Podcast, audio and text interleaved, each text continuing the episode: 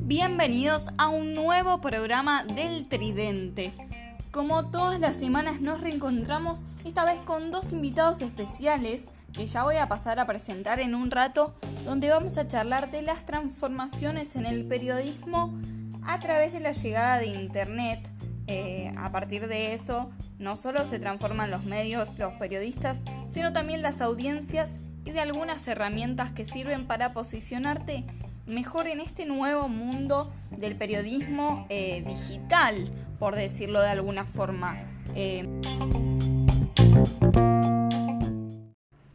esto, como bien mencionamos recién, esto surge a través de la creación de Internet y el crecimiento exponencial del mismo. Se empezaron a transformar diversas actividades de la vida cotidiana que uno nunca antes pensó que podían llegar a cambiar de una forma tan drástica. Hace no tanto tiempo atrás, cuando se necesitaba buscar información para estudiar para un examen o hacer un trabajo, sí o sí se necesitaba de un libro o ir a la biblioteca, algo prácticamente suprimido por la creación del Internet hoy en día, ya que prácticamente todos, y en todo momento, buscamos información a través de, distintos buscadores, como por ejemplo Google. Lo mismo ocurrió con los medios. Antes, para informarse de lo que pasaba en la actualidad, uno se compraba el diario todas las mañanas o todas las noches en formato papel. A diferencia de hoy, que lo que pasó en otro país hace media hora, seguramente ya esté publicado en alguna página web de algún diario digital. El periodismo se transformó y de eso justamente va a charlar Luciano acá presente. Te damos la bienvenida a un nuevo programa del Tridente. Luciano, ¿cómo estás? Hola Martina, ¿cómo estás? Sí, como vos dijiste. Vamos a hablar de las transformaciones en el periodismo a partir de la llegada de Internet. Un tema que particularmente me atrae mucho ya que desde su llegada trajo consigo distintos cambios que se contarán más adelante. Las innovaciones y descubrimientos que trajo el Internet son constantes. Todos los días surge algo nuevo y por eso es que abordar esta temática resultará interesante, ya que las personas consumen cada vez más las distintas posibilidades que brinda la red. A lo largo de la historia, el periodismo se vio marcado por la erupción de varios fenómenos. El más significativo fue el Internet, que revolucionó al mundo, no solo al periodismo. Pero antes del Internet llegó la imprenta, allá por la Edad Media. Para ser más precisos, en el año 1453, de la mano de Gutenberg. Este instrumento permitía plasmar textos, obras y noticias en el papel de una manera más rápida y eficiente, generando así mayor alcance y circulación de la información dentro de la población, lo que dio lugar a la llegada de los primeros diarios de papel. Ahora bien, la llegada del Internet rompió el molde, marcó un antes y un después, generando cambios positivos como también negativos. Lo más importante se puede atribuir al acceso masivo a la información de todas partes del mundo a tan solo un clic de distancia y en cualquier momento del día. Uno antes debía esperar la edición matutina o nocturna de un diario para informarse. Ahora solo basta con leer la página web del diario o buscar en Google un tema en particular y eso mismo te lleva a las distintas páginas de los distintos diarios en donde cada uno cuenta con una manera diferente de informar. Esto trajo consecuencias también. Por ejemplo, con el diario de papel, el cual va camino a la extinción. La costumbre de levantarse temprano para ir hacia el canillita más cercano a comprar la primera edición del diario poco a poco va dejando de existir. La mayoría de los diarios tienen su página web en donde actualizan la información a todo momento, algo que no pueden hacer con la edición de papel. Y es por eso que también cada vez se realizan menos ejemplares del mismo. Sin ir más lejos, hace tres años, en 2018, dejó de publicarse una revista ícono del deporte argentino como es El Gráfico. Con casi 100 años de historia debió cerrar sus puertas y dejar de transmitir la información de la manera tan particular que lo hacía y que con ella atraía casi a todo aquel al que le gustara el deporte, ya que no pudo competir contra la actualización constante de la información. Centrándose en un aspecto negativo de esta nueva etapa del periodismo, cabe destacar la palabra primicia y lo que trajo consigo. Anteriormente, como la información no circulaba con tanta rapidez, los periodistas contaban con un mayor tiempo para realizar las investigaciones pertinentes y comprobar la veracidad de los hechos. En estos tiempos, con el afán de ser el primero en dar la noticia, se perdió ese hábito, lo que produjo que en repetidas ocasiones la información no fuera verídica y que así se perdía la credibilidad de ciertos medios o periodistas. Un factor que es importantísimo, por no decir el de mayor importancia, dentro de la profesión, como lo es la credibilidad, la que tan difícil ganarse y tan fácil perderla. Un ejemplo claro de esta pérdida de credibilidad sucedió el año pasado cuando lamentablemente falleció Diego Armando Maradona debido a que durante el Mundial de Rusia 2018 transmitieron la información de que había muerto cuando no era cierto. Cuando lo fue, el año pasado, nadie se atrevía, a, se atrevía a confirmarlo y la gente en un principio tampoco a creerlo. Pasando a otro tema, dentro de la llegada de Internet se puede marcar el arribo de las redes sociales como Instagram, Twitter y Facebook, entre otras, y que son las más importantes a día de hoy.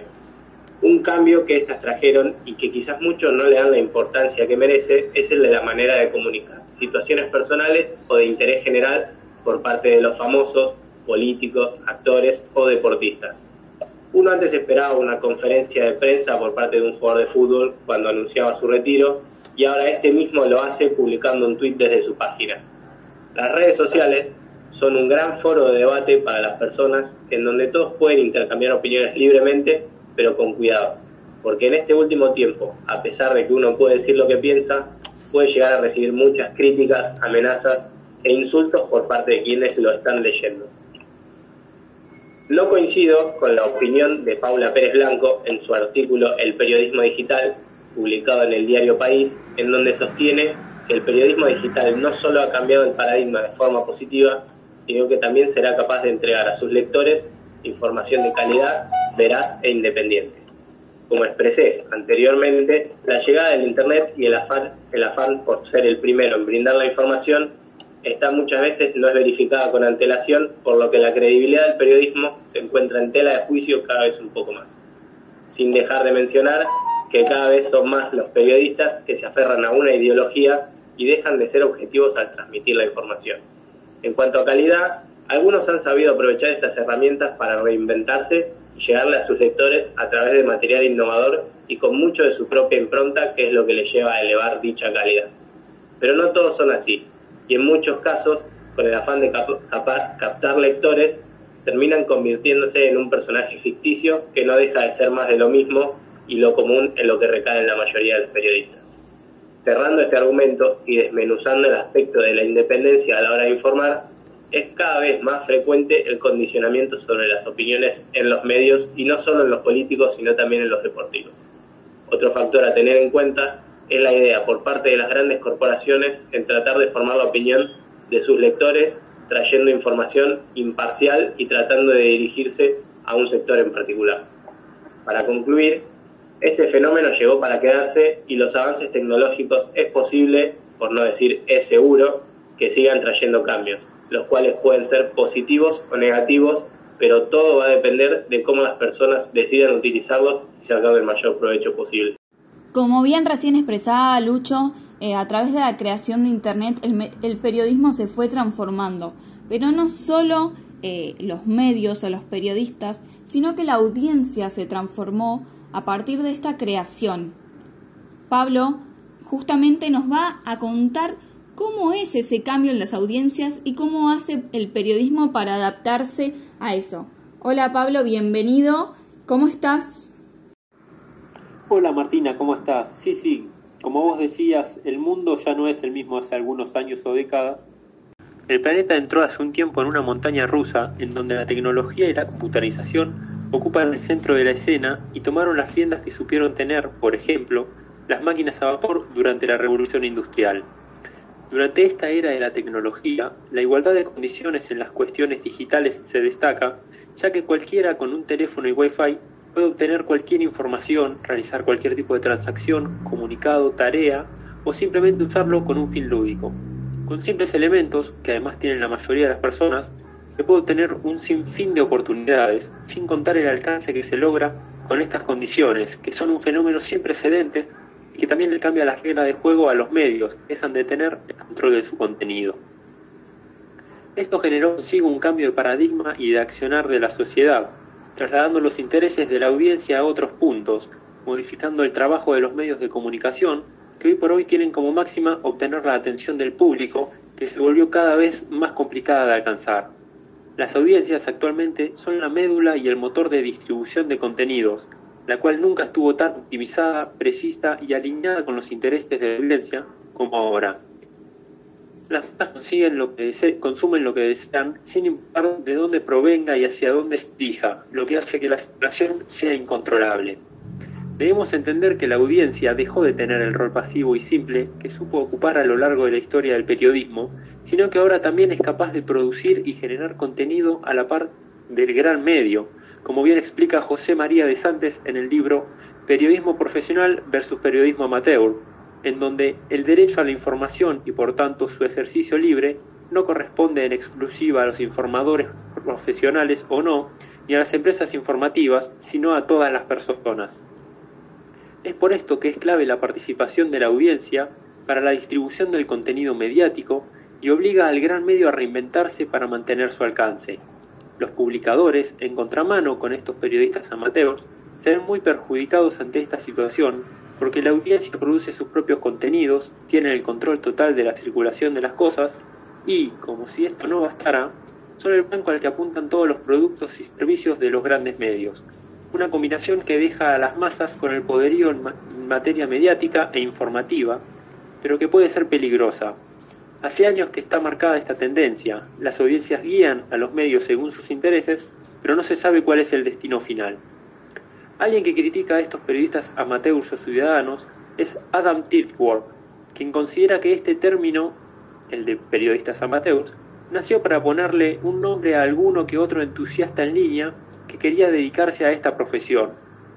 Y la verdad es que no solo yo, sino que la realidad demostró que hay muchísimos periodistas amateurs que realizan una labor impecable y admirable sin ser parte de los medios, de los grandes medios y sin contar con esos grandes recursos.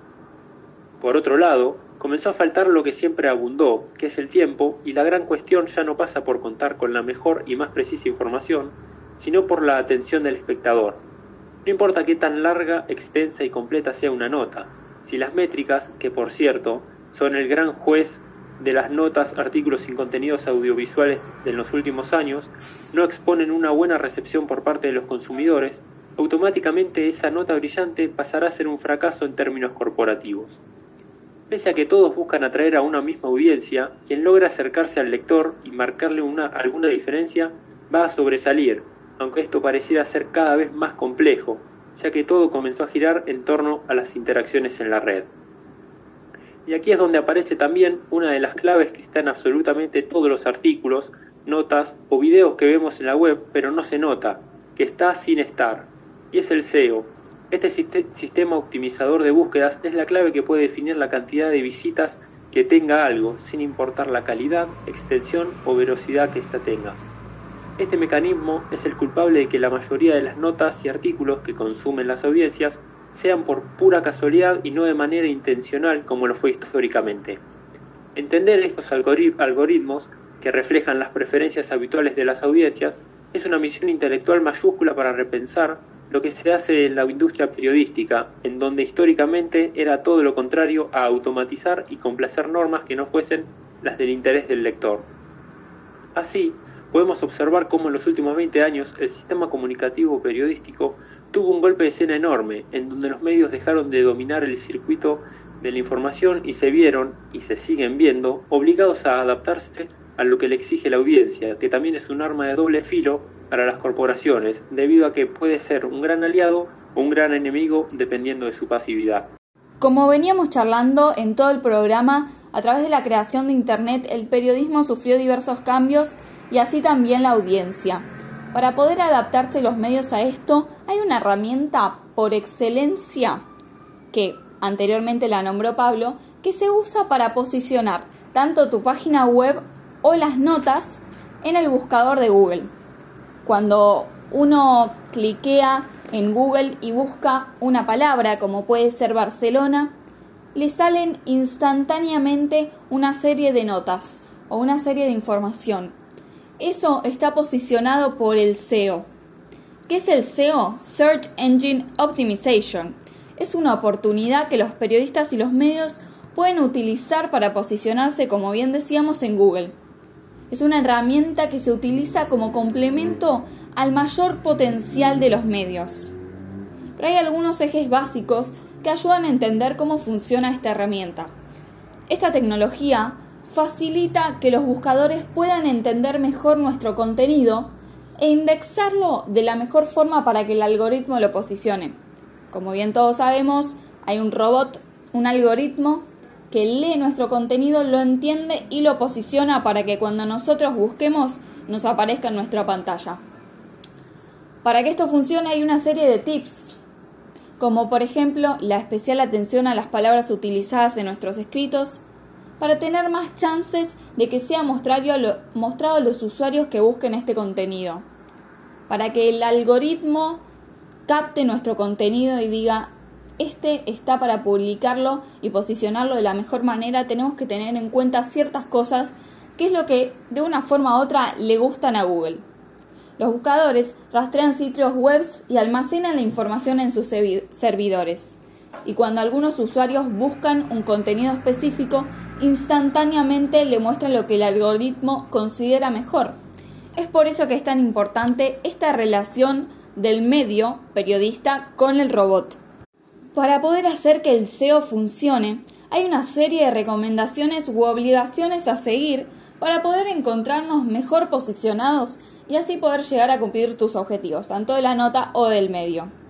En primer lugar, utilizar una palabra clave que se repita tanto en el título, que normalmente tiene que tener 70 caracteres como máximo, en el primer párrafo y en algunas partes del texto. Otra de las claves es pensar en escribir en cómo la gente va a buscar. Si nosotros escribimos una nota sobre el Barcelona, es clave que la palabra Barcelona se repita en el título, en el primer párrafo, en el final, en algunas partes del texto. Utilizar lo que la gente buscaría para llegar a esa nota como palabra clave. Escribir con subtítulos que contengan esta palabra clave en lo posible. Los subtítulos no solo le gustan a Google, sino que además ayuda a agilizar la vista del lector para que lea la nota más cómodamente y la termine hasta el final. Bueno, como bien recién mencionaba, palabras claves en el párrafo final, imágenes que contengan de nombre de archivo la palabra clave y también epígrafe. Y después hay, hay algo que para mí es muy importante y hay que reforzar en nuestras notas la importancia de la utilización de palabras en negrita, etiquetas y de enlazar contenido relacionado, lo que yo creo que le da una calidad impresionante a nuestro contenido. Si nosotros estamos escribiendo una nota sobre el casamiento de Lionel Messi, tener enlazado imágenes publicadas por las cuentas oficiales le da no solo calidad, sino que credibilidad. Otra de las cosas importantes es armar un contenido con frases cortas, párrafos cortos y que tengan coherencia y cohesión. Las ventajas de utilizar el SEO, además de posicionarte en Google, lo que hará es que se amplíe el tráfico de visitas, generará a partir de eso una ganancia y algo que es muy importante es que el costo de utilizarlo es gratuito.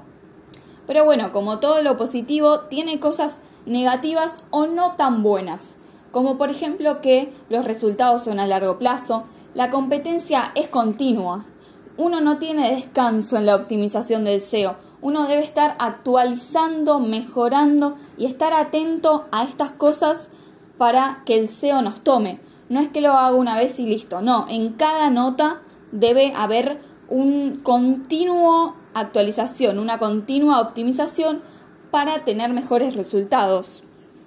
Bueno, la mayoría de los medios, por no decir todos, utilizan esta herramienta SEO para posicionarse y posicionar sus notas.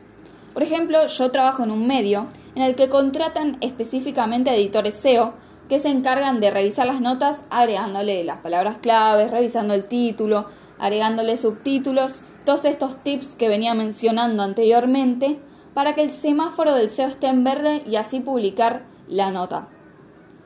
Creo que es un tema súper interesante y que cualquier persona que quiera iniciarse en el mundo de la creación del contenido de webs o blogs debería estar al tanto para poder mejorar y ampliar la cantidad de la calidad del contenido y también el tráfico de visitas que tenemos en nuestras páginas web. Pero hay algunos autores que desde mi punto de vista abordan este tema desde una visión equivocada.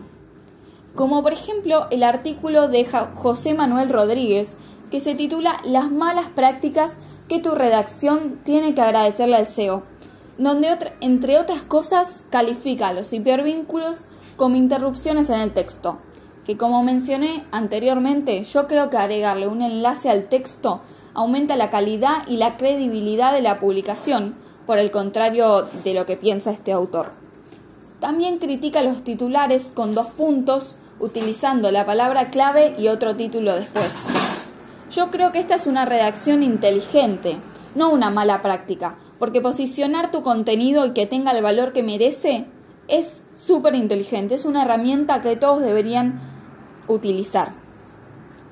Además, el periodista se refiere en, su artículo, si eres así y crees que tu trabajo es rellenar tu cuota de clics con lo que sea, te deseo una corta vida en el periodismo. Una frase que a mí me choca, creo que eh, no está bien decirlo, más allá de que sea tu opinión, desear falta de trabajo no se hace. Tampoco creo que utilizar la herramienta SEO sea solamente por falta de clics. Yo creo que está menospreciando una gran herramienta de la era digital justamente creo que el SEO es eso y que dedicarle tiempo eh, es algo que nos va a servir para poder mostrar y posicionar el trabajo de uno, que al fin y al cabo es lo más importante. Ahora, como todas las semanas, vamos a ir con la pregunta del día que se la vamos a preguntar a nuestros invitados. A partir de la llegada del Internet, como recién veníamos debatiendo, el periodismo sufrió diversos cambios que pueden verse desde un lado negativo o desde un lado sumamente positivo. ¿Ustedes qué creen? ¿Que, que estos cambios llegaron a, a traer cosas positivas o más cosas negativas que positivas a nuestra vida? Yo considero que es algo más que positivo, ya que cualquier medio que brinda la posibilidad de otorgarle más herramientas y conocimientos a cualquier persona, como lo hace el Internet y con la facilidad que lo hace, es algo más que positivo para toda una sociedad por más que luego pueda ser mal utilizado y para generar confusión, pero considero que es algo más que positivo su llegada. En lo que respecta a mi opinión, los cambios son más que positivos y en cuanto al acceso a la libre información, no es algo muy muy bueno que trajo la llegada del internet, que todos puedan acceder tan fácil a la información de todos los lugares del mundo, pero el único aspecto que veo negativo es cómo los periodistas hacen uso de esas herramientas.